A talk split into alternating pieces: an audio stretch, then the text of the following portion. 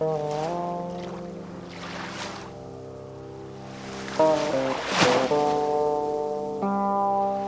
hören und heute mild und morgen wild. Meeresbegegnungen und Meeresfantasien. Ein Feature von Hans-Joachim Simm.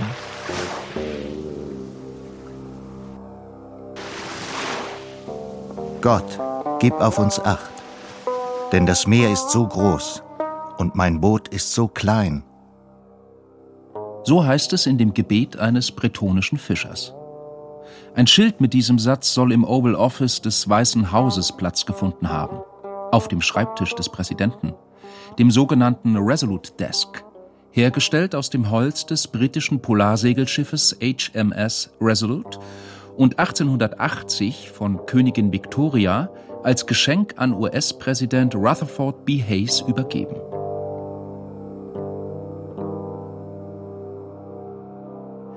Mit nautischen Gerätschaften Miniaturen oder Gemälden haben Staatslenker und gekrönte Häupter meist größerer Nationen gern ihr Interieur angereichert. Ein Blick zurück in eine tatsächliche oder vermeintliche heroische Vergangenheit. Ein Blick auf historische Erfolge zur See. Diese Sicht wird freilich relativiert, wenn man daran erinnert, dass etwa drei Millionen Schiffswracks auf dem Grund der Weltmeere liegen.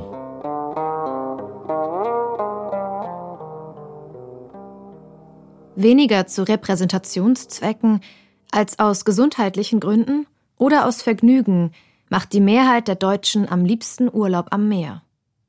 Die Begeisterung für das Meer, aber auch der Respekt vor drohenden Gefahren auf den unberechenbaren Ozeanen haben nie abgenommen. Meeresaquarien zeugen von der anhaltenden Bewunderung der Ozeane und ihrer Artenvielfalt, die noch nicht annähernd vollständig erkundet ist. In den letzten Jahren häufen sich naturwissenschaftliche und ökologisch orientierte Untersuchungen, Studien über Forschungsprojekte in der Tiefsee, in der Arktis oder in der Südsee, Untersuchungen von Klima- und Meeresforschern über den Zustand und die Zukunft der Ozeane, mit immer mehr Gewissheiten über deren existenzielle Bedeutung für das Leben auf der Erde. Seit 2009 wird am 8. Juni jedes Jahres der Welttag des Meeres begangen.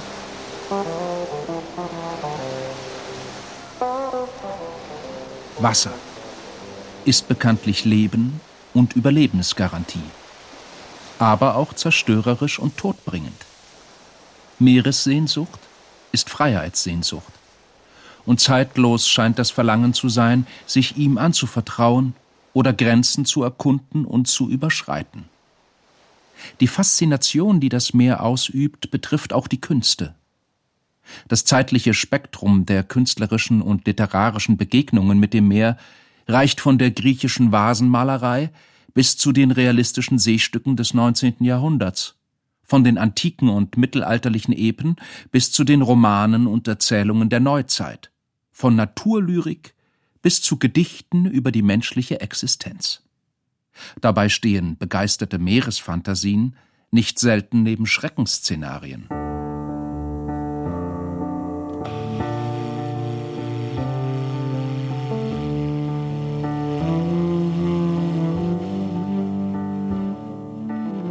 Bereits in den Schöpfungsmythologien der frühesten Religionen wird der Ursprung der Dinge im Wasser verortet, worin sie jedoch auch ihr Ende finden sollen. Vom Wandel der Welten ist die Rede und von der Erlösung im Ureinen, dem höchsten Geist, und es ist das Meer, das damit identifiziert wird.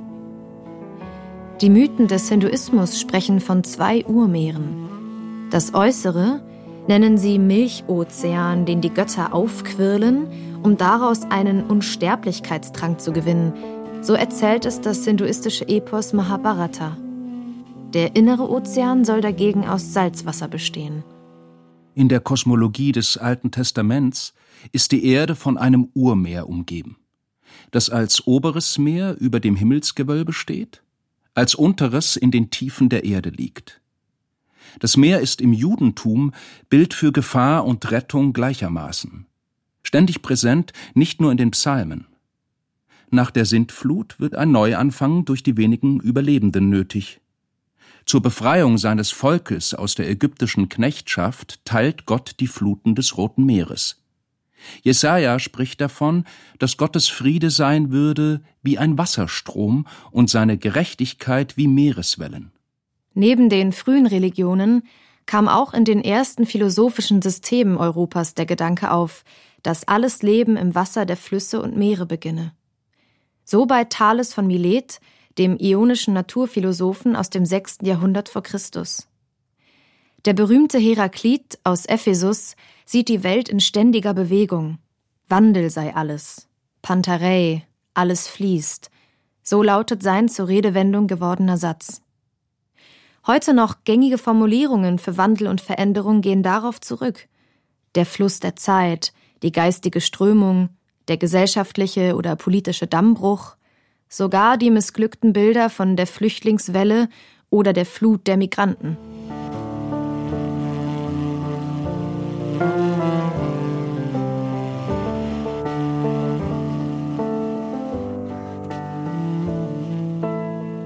Kriegerisch-maritime Unternehmungen und lebensbedrohliche Abenteuer auf dem Meer standen am Anfang der antiken Literatur vor rund 3000 Jahren.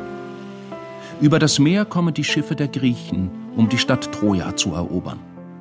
Nach Beendigung des zehn Jahre währenden Krieges hat sich Odysseus, wie Homer erzählt, noch einmal zehn Jahre auf dem Meer zu bewähren, ehe er nach Ithaka zurückkehren kann, ständig verfolgt von Poseidon dem Gott des Meeres selbst. Sophokles benennt in der Tragödie Antigone aus dem Jahr 442 v. Chr. das Einzigartige des Menschen, das ihn von anderen Lebewesen unterscheide. Seine Ungeheuerlichkeit sei es, die nicht zuletzt darin bestehe, dass er sich aufs Meer wagt. Hier die entsprechenden Zeilen in Hölderlins Übersetzung. Ungeheuer ist viel, doch nichts ungeheurer als der Mensch. Denn der über die Nacht des Meers, wenn gegen den Winter wehet der Südwind, fähret er aus in geflügelten, sausenden Häusern.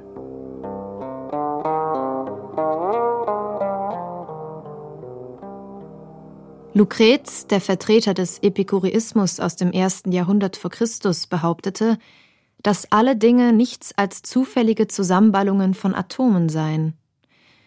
Neben der Vermittlung einer materialistischen Weltanschauung war es Ziel seiner Philosophie, den Menschen die Angst vor den Elementen zu nehmen und ein Gefühl der Sicherheit zu vermitteln. Gerade dadurch, dass Distanz zu allem gewahrt wird, ja selbst gegenüber dem Unglück anderer Menschen. Lucrez erläutert diese Haltung der Distanz anhand der privilegierten Situation von Küstenbewohnern. Wonne des Weisen. Wonnevoll ist's bei wogender See, wenn der Sturm die Gewässer aufwühlt, ruhig vom Lande zu sehen, wie ein anderer sich abmüht. Nicht als ob es uns freute, wenn jemand Leiden erduldet, sondern aus Wonnegefühl, dass man selber vom Leiden befreit ist.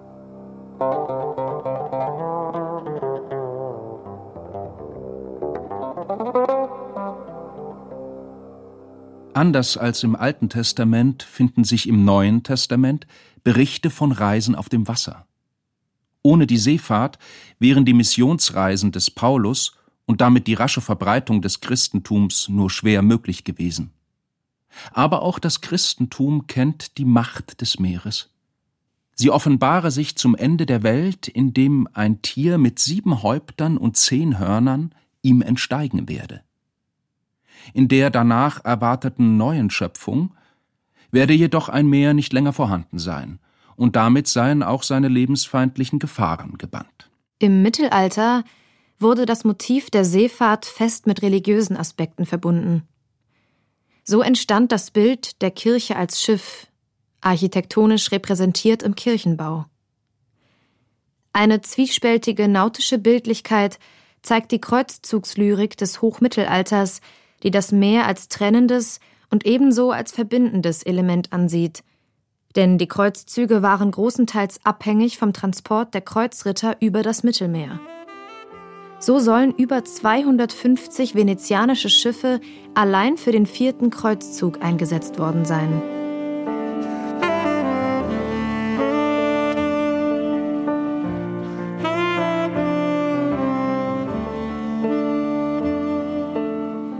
In der frühen Neuzeit waren es die Entdeckungen, die Eroberung neuer Räume, die Kolonisierung, die dem Meer eine wegweisende Rolle zuwiesen.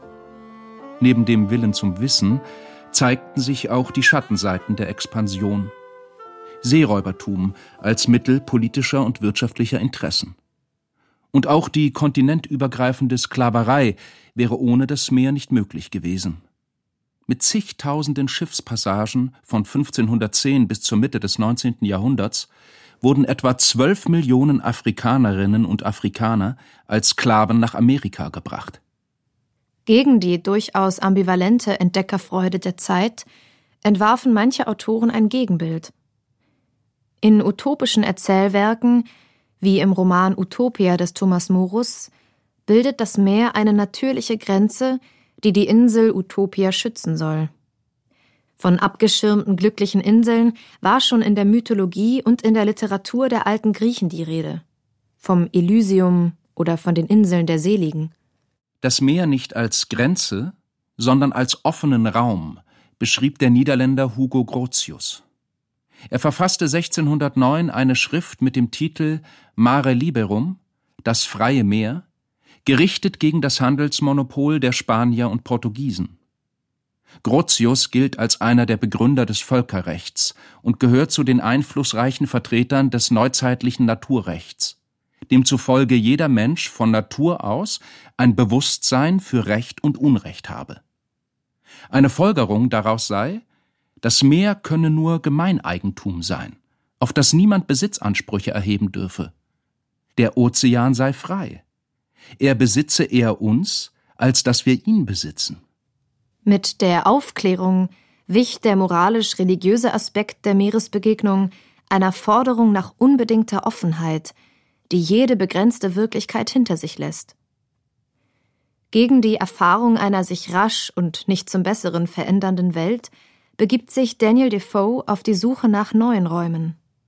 Es erscheint, die Idee des edlen Wilden auf einer einsamen, von der Zivilisation unberührten Insel, auf der der gestrandete Robinson Crusoe eine alternative Lebensform erproben kann.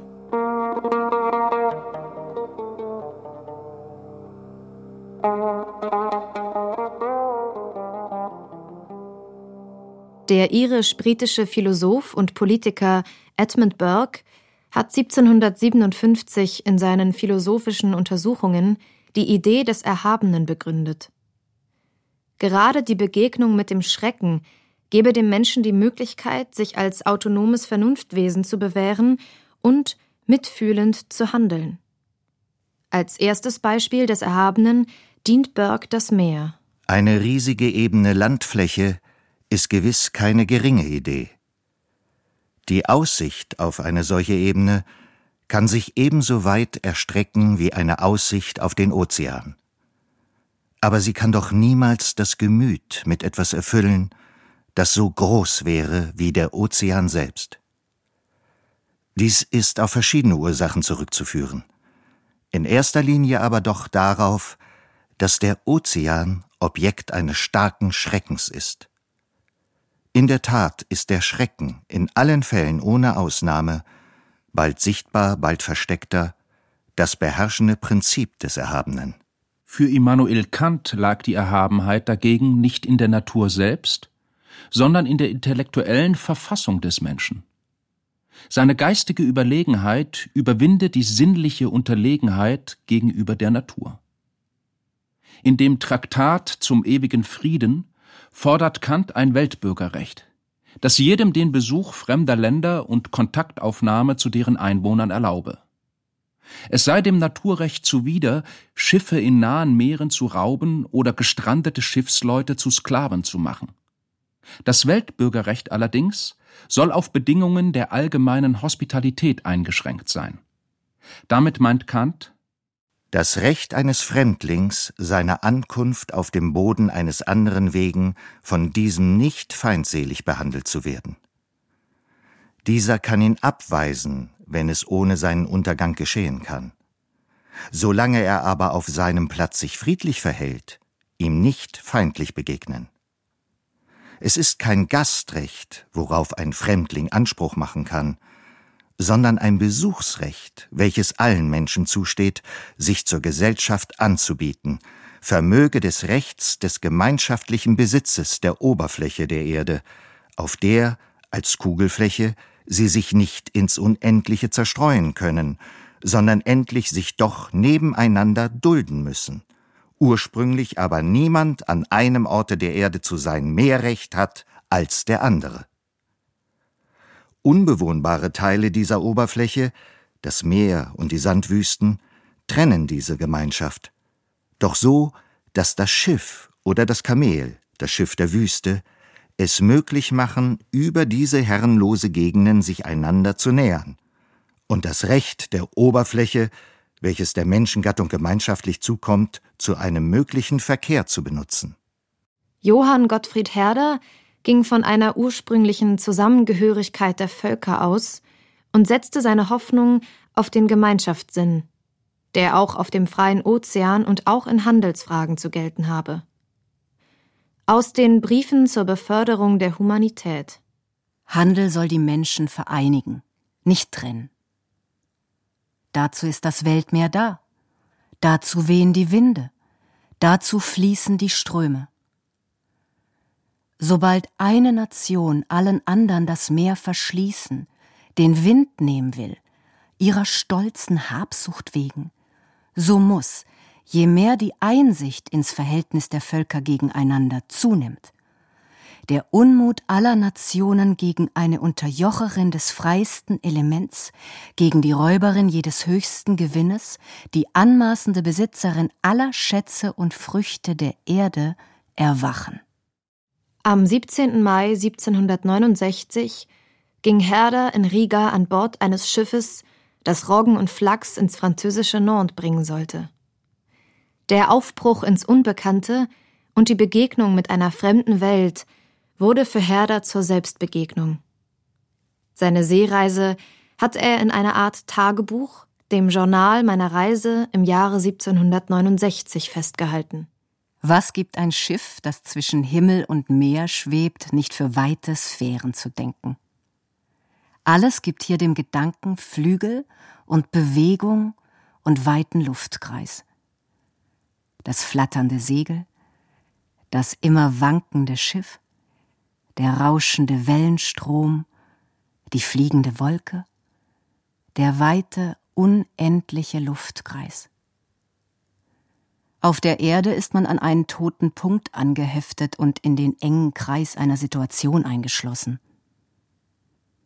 O Seele, wie wird dir's sein, wenn du aus dieser Welt hinaustrittst?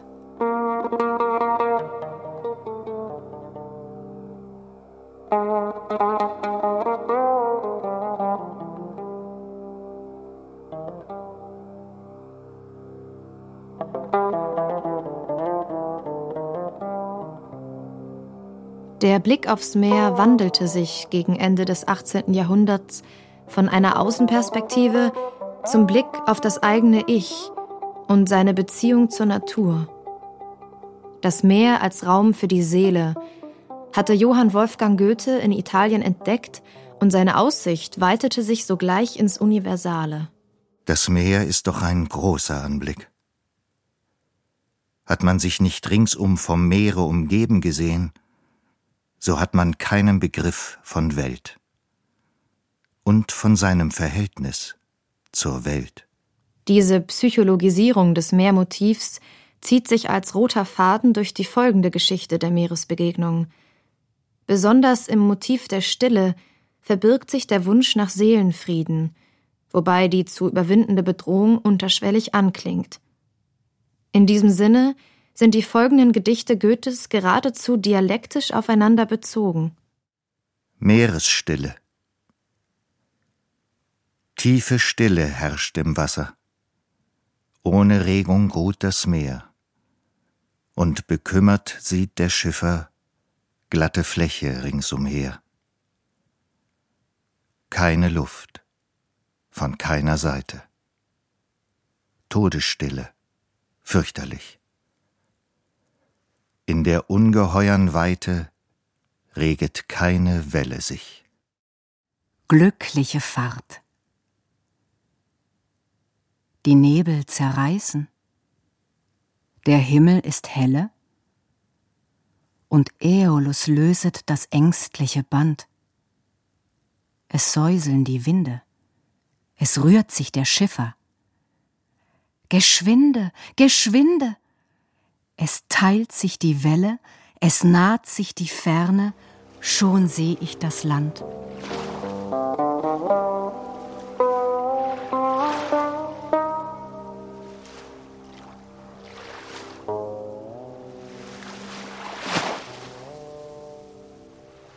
Alexander von Humboldt, dessen Naturwissenschaft und Philosophie verbindende Gedanken heute gegenwärtiger sind denn je, sprach von der Allbelebtheit des Ozeans, die er durch Beobachtung und mit vielen Details dokumentierte.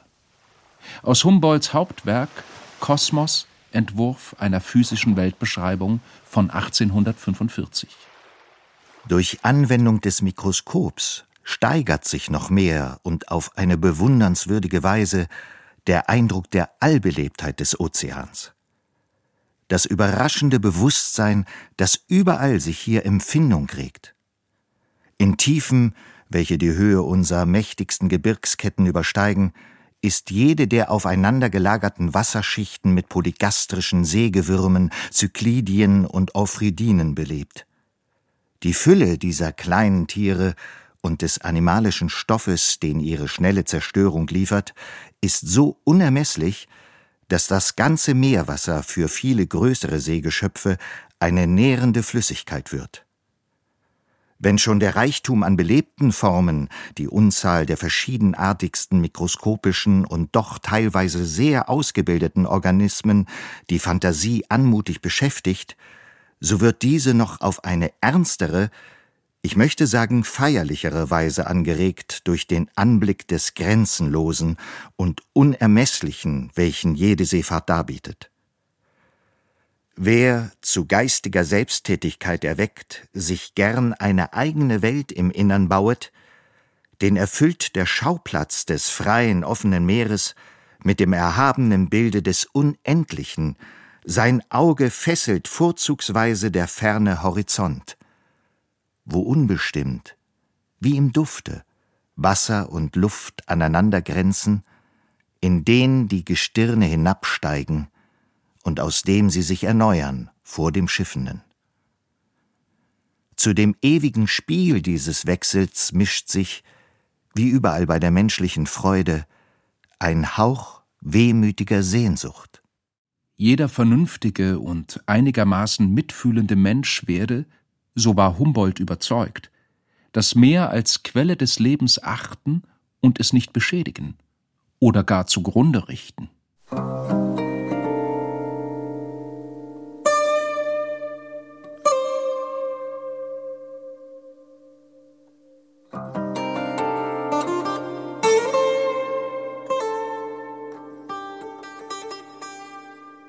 In der Romantik wird das Meer immer mehr zu einer psychologischen Landschaft, mit der die innere Welt erschlossen werden kann. Personifikationen helfen, der neuen Empfindung Gestalt zu geben. Mit Nixen und Nymphen, Undinen und Melusinen, die zwar seit dem 14. und 15. Jahrhundert literarischer Stoff sind, doch in der Romantik neu akzentuiert werden. Gegen bürgerliche Konventionen und Einengungen entsteht damit auch eine Projektionsfläche für erotische Fantasien. Bei Josef von Eichendorff wird das Bild des beruhigten Meeres als Gleichnis der zur Ruhe gekommenen oder als Sehnsuchtsbild für die Ruhe erstrebende Seele verbunden mit der Erinnerung an die verlorene Heimat, mit Einsamkeit und Verlassenheit. In Eichendorffs Gedicht Der Schiffer schweigen die Naturgeister. In der Einsamkeit wird nun Gott angerufen. Die Lüfte linde fächeln, aus stillen Meeresschaum Sirenen tauchend lächeln. Der Schiffer liegt im Traum. Da fasst der Sturm die Wellen, durchwühlt die Einsamkeit. Wacht auf, ihr Traumgesellen, nun ist's nicht Schlafenszeit. Das sind die mächt'gen Stürme, die wecken, was da ruht. Es sinken Land und Türme allmählich in die Flut. Kein mehr Weib will sich zeigen, kein Laut mehr langt zu mir. Und in dem weiten Schweigen steh ich allein mit dir. O führe an den Riffen allmächtig deine Hand, wohin wir alle schiffen, uns zu dem Heimatstrand. Der Naturphilosoph und Mediziner Lorenz Oken vertrat den heute aktuellen Gedanken, dass die Erde ein fragiler Organismus sei. In seinem Lehrbuch der Naturphilosophie von 1809 stellt er, mit Anspielung auf die Geburt der Aphrodite, fest: Alles Leben aus dem Meere, keines aus dem Kontinent. Das ganze Meer ist lebendig. Es ist ein wogender, immer sich erhebender und immer zusammensinkender Organismus. Wo es dem sich erhebenden Meerorganismus gelingt, Gestalt zu gewinnen, da geht ein höherer Organismus aus ihm hervor. Die Liebe ist aus dem Meerschaum entsprungen. Eine ähnliche Sicht vertritt der französische Autor Jules Michelet im 19. Jahrhundert, der das Meer ebenfalls als einen lebenden Organismus verstand. Alles sei, so Michelet, harmonisch aufeinander abgestimmt. Mit Ebbe und Flut als Atmung, mit den Meeresströmungen als Blutkreislauf und dem Rhythmus der Strömungen als Puls. Der Mensch aber gebärde sich als Feind des ozeanischen Lebens und als Gewaltherrscher, der sich die Erde untertan machen wolle und im Begriff sei, sie zu zerstören, speziell die Meeresbewohner auszurotten. Damit vernichte er nicht nur seine Lebensgrundlage, sondern verletze auch sein eigenes moralisches Empfinden, seine Humanität.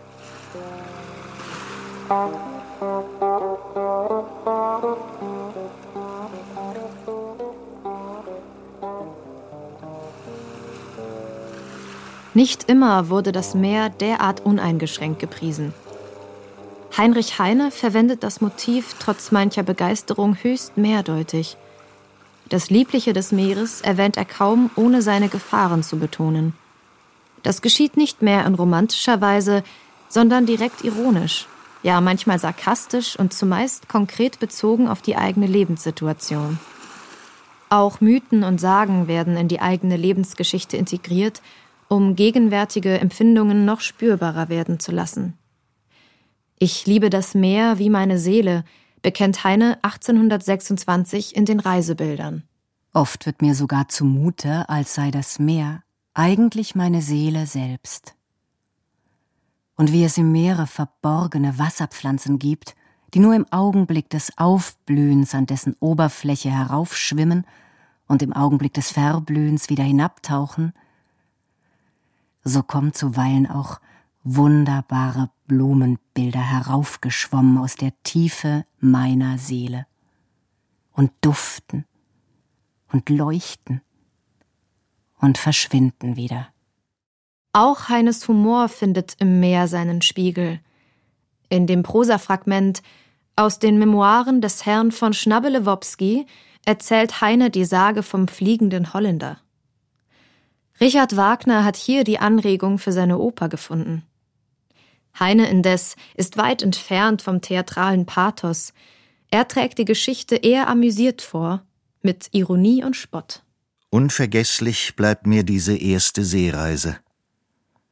Meine alte Großmuhme hatte mir so viele Wassermärchen erzählt, die jetzt alle wieder in meinem Gedächtnis aufblühten. Ich konnte ganze Stunden lang auf dem Verdecke sitzen und an die alten Geschichten denken. Und wenn die Wellen murmelten, glaubte ich die Großmuhme sprechen zu hören. Wenn ich die Augen schloss, dann sah ich sie wieder leibhaftig vor mir sitzen, mit dem einzigen Zahn in dem Munde.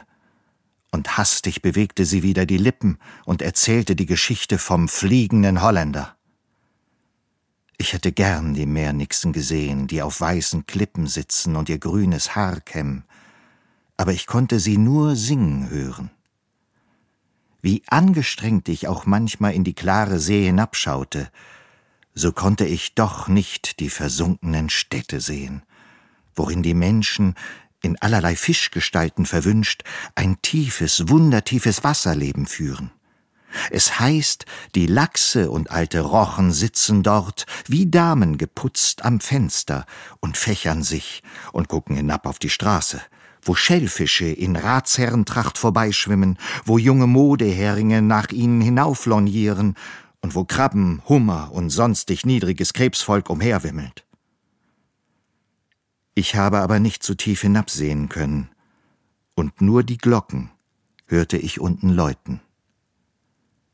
In der Nacht sah ich mal ein großes Schiff mit ausgespannten blutroten Segeln vorbeifahren, dass es aussah wie ein dunkler Riese in einem weiten Scharlachmantel. War das der fliegende Holländer? In Amsterdam aber, wo ich bald darauf anlangte, sah ich ihn leibhaftig selbst, den grauenhaften Möner, und zwar auf der Bühne. Bei dieser Gelegenheit im Theater zu Amsterdam lernte ich auch eine von jenen Nixen kennen, die ich auf dem Meere selbst vergeblich gesucht.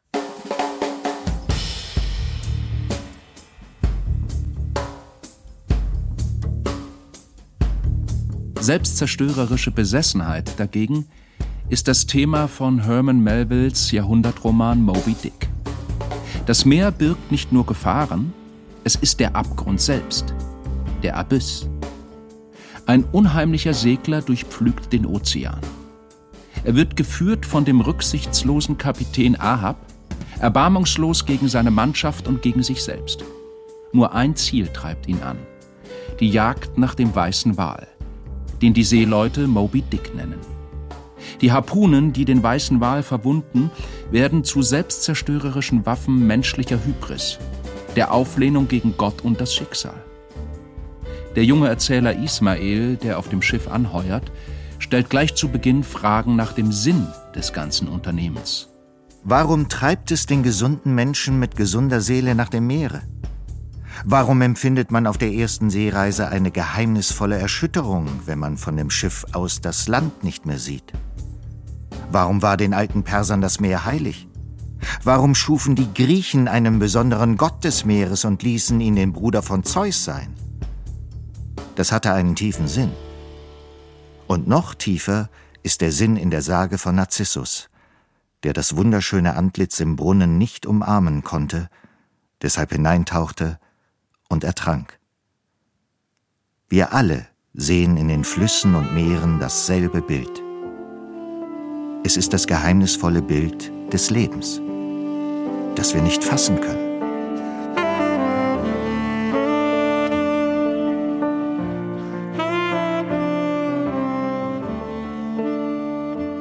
Beim großen norddeutschen Erzähler Theodor Storm sind melancholische Skizzen wie in dem Gedicht über seine Geburtsstadt Husum, am grauen Strand, am grauen Meer und seitab liegt die Stadt, oder wehmütige Erinnerungen wie in den folgenden Strophen die eine Seite seiner Meeresbetrachtung.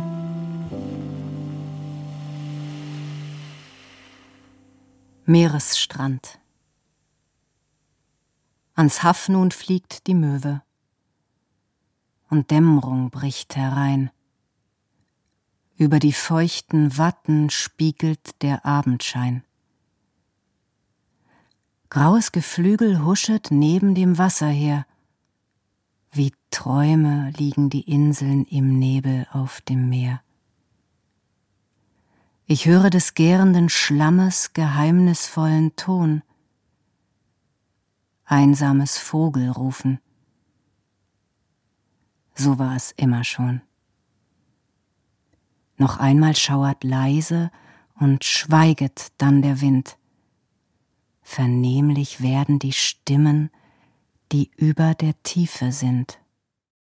Hier kündigt sich aber auch schon die andere Seite an, das Unheimliche des Meeres, seiner Legenden und Sagen, von denen Storms Novelle Der Schimmelreiter zeugt. Vor allem die Geschichten über untergegangene, vom Meer verschlungene Städte lassen Erinnerungen an glücklichere Zeiten lebendig werden. Detlef von Lilienkron hat mit seinem wohl bekanntesten Gedicht der einst wohlhabenden, dann versunkenen Stadt Rungholt ein literarisches Denkmal gesetzt. Blanker Hans ist die allegorische Bezeichnung der Sturmfluten in der Nordsee. Trutz, Blanker Hans. Heut bin ich über Rungholt gefahren. Die Stadt ging unter vor 500 Jahren. Noch schlagen die Wellen da wild und empört, wie damals, als sie die Marschen zerstört. Die Maschine des Dampfers schüttert und stöhnte. Aus den Wassern rief es unheimlich und höhnte Trutz, blanker Hans.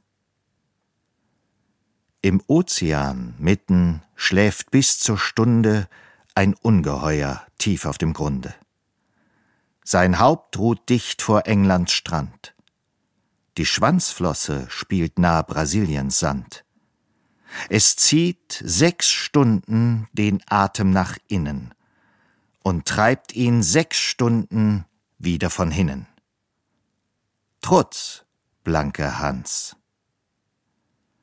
Doch einmal in jedem Jahrhundert entlassen die Kiemen gewaltige Wassermassen. Dann holt das Untier tief Atem ein und peitscht die Welle und schläft wieder ein viel tausend Menschen im Nordland ertrinken, viel reiche Länder und Städte versinken. Trutz, blanke Hans. Rungold ist reich und wird immer reicher, kein Korn mehr fasst selbst der größeste Speicher. Wie zur Blütezeit im alten Rom staut hier täglich der Menschenstrom. Zum Feste heut klingen Zimbeln und Zinken, aus den Fenstern mit Tüchern die Frauen winken, und blättern Blumen in alle die Pracht. Die Kirchen schloss wer aber über Nacht? Die Rungholter wollten sich selbst regieren und keine Zeit mehr mit Gott verlieren. Trutz, blanker Hans. Und überall Frieden auf See, in den Landen, Plötzlich wie Ruf eines Raubtiers in Banden, das Scheusal wälzte sich, atmete tief und schloss die Augen wieder und schlief. Und rauschende schwarze, langmähnige Wogen kommen wie rasende Rosse geflogen. Trutz, blanker Hans! Ein einziger Schrei! Die Stadt ist versunken. Und Hunderttausende sind ertrunken. Wo gestern noch Lärm und lustiger Tisch, schwamm andern Tages der dumme Fisch. Heut bin ich über Rungold gefahren. Die Stadt ging unter, vor 500 Jahren. Trutz, blanke Hans.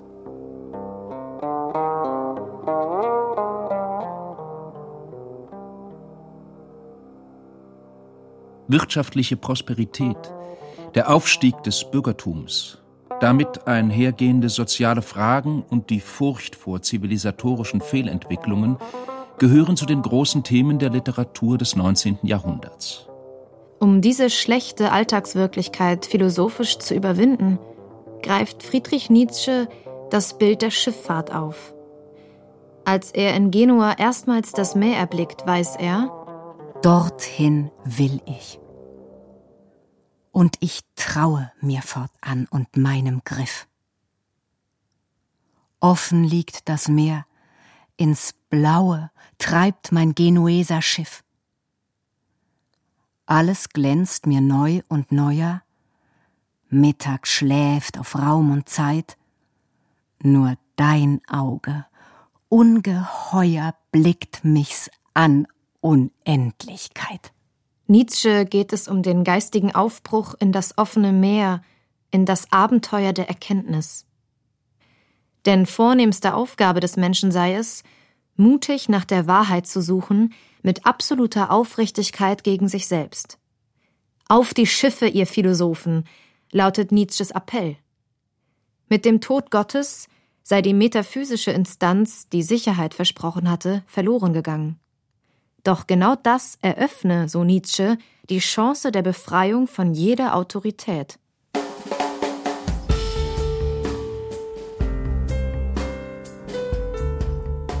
Gegen seine philosophische Überhöhung ebenso wie gegen seine merkantile oder militärische Indienstnahme, meldet sich das Meer bei Christian Morgenstern als realer Akteur drohend zu Wort. Morgenstern nimmt nicht den Standpunkt des in Not geratenen Seefahrers ein, nicht den des mitfühlenden Helfers oder den des Beobachters, der die Meeresstille bewundert oder vom sicheren Hafen aus den Schiffbruch mit schauderndem Behagen verfolgt, vielmehr lässt er die Meeresbrandung selbst sprechen und dreht damit die Perspektive um. In der lautmalerischen Unerbittlichkeit eines Monologs, einer Anklage, die das Meer gegen den Menschen erhebt. Meeresbrandung. Warte nur. Wie viel schon riss ich ab von dir seit den Äonen unseres Kampfs. Warte nur. Wie viele stolze Festen wird mein Arm noch in die Tiefe ziehen. Warte nur, zurück und vor, zurück und vor und immer vor mehr denn zurück. Warte nur, und heute mild und morgen wild, doch nimmer schwach und immer wach. Warte nur, umsonst dein Dämmen, Rammen, Bauen, dein Wehr zerfällt. Ich habe Zeit. Warte nur, wenn erst der Mensch dich nicht mehr schützt. Wer schützt, verloren Land, dich dann? Warte nur, mein Reich ist nicht von seiner Zeit. Er stirbt ich aber werde sein. Warte nur und will nicht ruhen, bis dass du ganz in meinen Grund gerissen bist.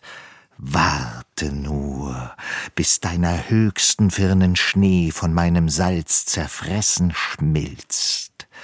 Warte nur, und endlich nichts mehr ist als ich und ich und ich und ich und ich. Warte nur. Die Auflösung durch das Meer ist ein Motiv, das auch bei Thomas Mann erscheint. In der Erzählung Der Tod in Venedig ist das Meer Symbol für das erlösende Nichts, das Nirvana. Der Protagonist Gustav Aschenbach, Thomas Manns alter Ego, sucht im Angesicht des Meeres den Abschied vom Streben und Wollen, vom inneren Kampf, eine Vollkommenheit ersehnend, in der er sich verlieren kann.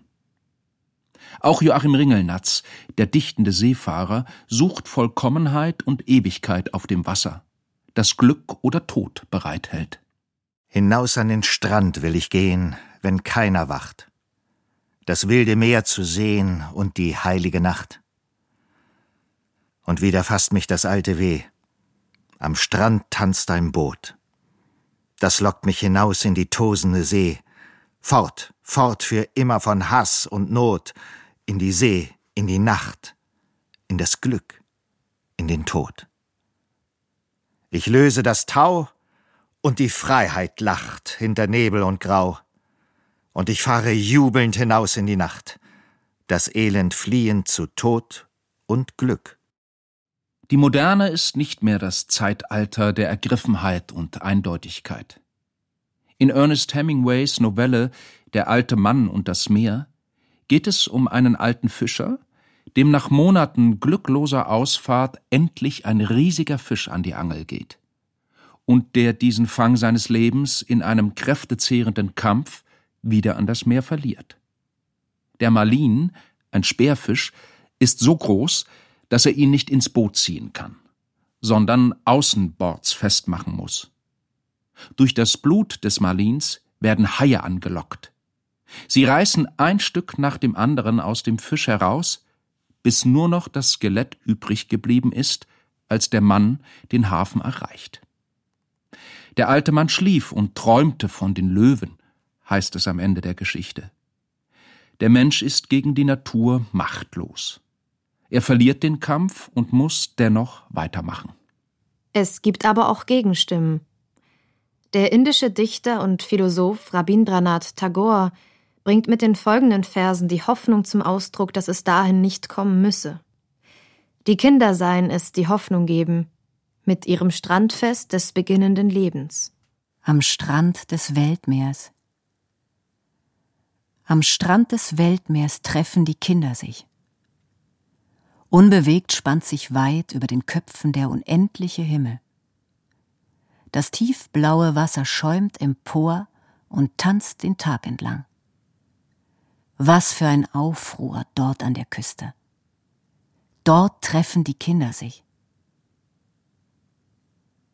Sie können nicht schwimmen, auch die Netze nicht werfen. Die Taucher suchen tauchend nach Perlen, die Händler reisen in ihren Schiffen vorüber, die Kinder aber sammeln Kiesel nur, um sie zu kleinen Haufen zu schichten. Sie fragen nicht nach dem Wert von Edelsteinen. Sie können die Netze nicht werfen. Am Strand des Weltmeers treffen die Kinder sich. Ein Regensturm deckt den Himmel zu, Schiffe kentern in endloser Ferne, ein Engel des Todes fliegt auf. Aber die Kinder spielen und spielen. Am Strand des Weltmeers feiern die Kinder ihr großes Fest.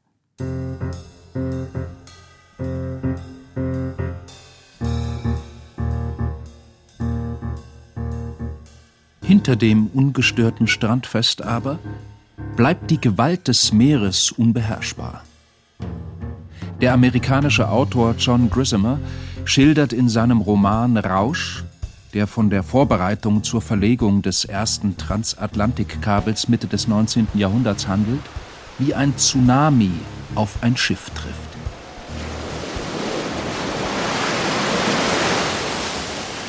Der Ausguck hatte den Himmel in alle Richtungen nach Schiffen abgesucht. Offensichtlich konnte er nichts entdecken. Er schien verwirrt, fast verärgert wegen des blindwütigen Regensturms. Dann schaute er Backbord voraus. Und er starrte. Seine linke Hand hob sich langsam. Dann stieß er einen langen Schrei aus, wobei sich seine Stimme überschlug. Brecher! Die Agamemnon wurde gerade von einer Woge emporgehoben, deren Kamm annähernd 40 Fuß hoch war. Am Horizont erhob sich eine Welle, die wie eine gewaltige Klippe wirkte. Diese Welle, oder eher dieser Wasserberg, bewegte sich anscheinend nicht auf die Agamemnon zu, er schien vielmehr stillzustehen und das Schiff anzuziehen. Die Welle war mehr als doppelt so hoch wie alle anderen, die sie bisher überstanden hatten, und nach den Schaumkronen zu urteilen war das Ungetüm nicht allein. Das Hinabgleiten ins letzte Wellental war nicht anders als zuvor, doch die Konfrontation mit dem Angesicht der Riesenwelle änderte alles. Das Meer lag auf der Seite. Die Woge war so riesig, dass sie unbeweglich schien, und das Schiff glich einer Spielzeugbahn, die sich einen Hang hinaufmühte.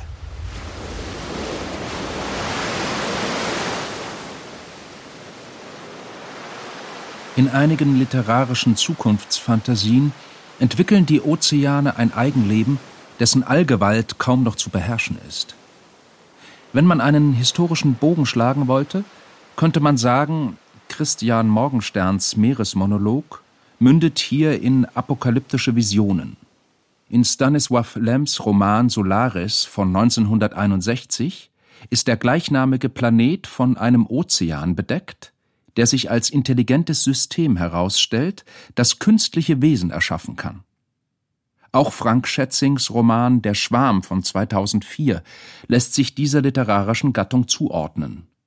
Wissenschaftler und Militärs finden heraus, dass eine bisher unbekannte Intelligenz in den Tiefen des Meeres existieren muss, die versucht, die Menschheit aus dem Meer und von der Erde zu vertreiben.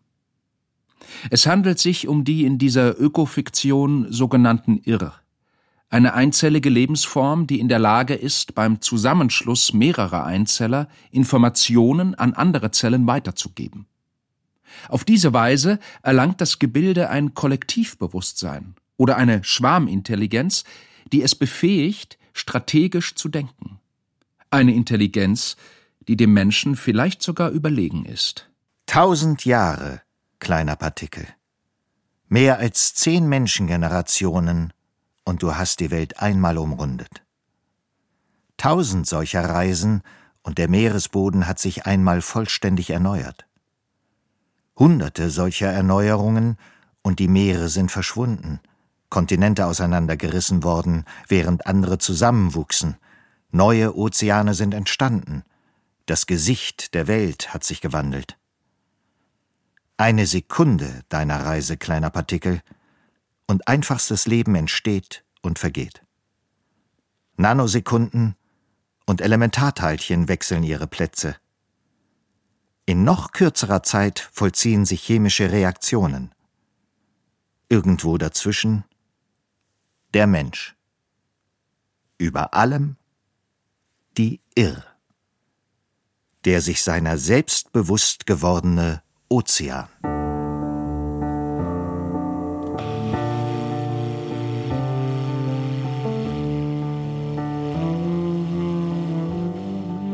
Längst können die Distanzen der Ozeane überwunden und Grenzen, die vormals als unüberwindbar galten, überschritten werden. Das Meer selbst aber ist noch immer geheimnisvoll, ein Reich seltsamer Phänomene und der Fantasie. Es ist Lebensgrundlage, bedeckt drei Viertel der Erdoberfläche, hat Zivilisationen geschaffen, Gesellschaften geformt und Begegnungen mit Fremdem mehr zum Nutzen als zum Nachteil ermöglicht. Achtsamkeit und Demut sind für den Dichter Erich Fried die angemessene Reaktion im Angesicht des unendlichen Meeres. Wenn man ans Meer kommt, soll man zu schweigen beginnen? Bei den letzten Grashalmen soll man den Faden verlieren. Und den Salzschaum und das scharfe Zischen des Windes einatmen und ausatmen und wieder einatmen. Wenn man den Sand sägen hört und das Schlurfen der kleinen Steine in langen Wellen, soll man aufhören zu sollen und nichts mehr wollen wollen, nur mehr, nur mehr.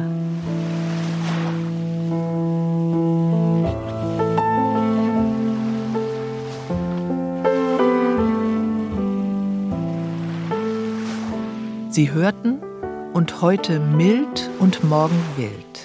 Meeresbegegnungen und Meeresfantasien ein Feature von Hans-Joachim Simm. Es sprachen Heiko Raulin, Nora Solcher, Melanie Straub und Uwe Zerwer. Ton und Technik Josuel Teegarten. Regie Marlene Breuer. Redaktion Niklas Vogel.